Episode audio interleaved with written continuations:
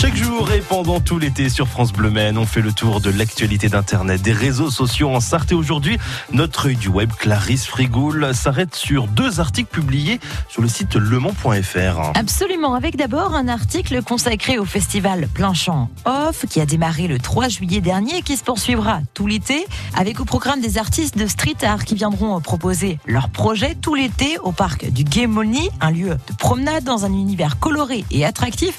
Et justement, sur on peut découvrir l'un d'entre eux, ou plutôt l'une d'entre elles. L'artiste peintre en question s'appelle Dotline Le Grand Diop.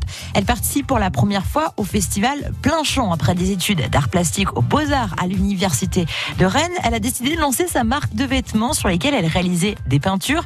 Des peintures qu'elle a décidé de mettre au profit des arts visuels. Une première œuvre de street art a été réalisée en Afrique lors d'un voyage au Sénégal. Elle a peint également sur des corps dans la rue et à partir de photos prises en collaboration avec un photographe de ses peintures corporelles.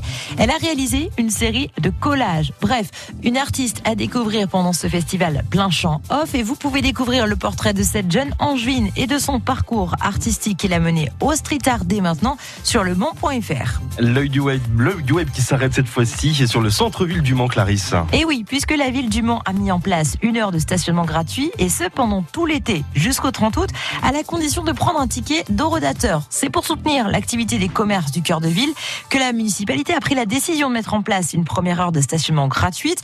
Et pour en bénéficier, eh bien, vous devrez obligatoirement prendre un ticket à l'eurodateur. Sans le ticket, eh bien, les agents de surveillance de la voie publique, la SVP, sont dans la possibilité de vérifier votre temps de stationnement. C'est une gratuité de la première heure qui est disponible sur toutes les places de stationnement en surface et dans l'ensemble des parkings souterrains du groupe Cenovia Park. Alors forcément, l'article sur lemans.fr a fait des heureux, notamment comme Pascal, par exemple, qui trouve ça super pour pouvoir venir plus souvent au centre-ville. Christine, par exemple, se dit que ça peut être très facile quand on a un rendez-vous et pouvoir se garer rapidement. Évidemment, il ne faut pas oublier le ticket à l'eurodateur. Merci beaucoup Clarisse, il est 6h24, vous êtes sur France Bleu Maine, bon début de journée, à suivre à 6h30 les informations. France Bleu.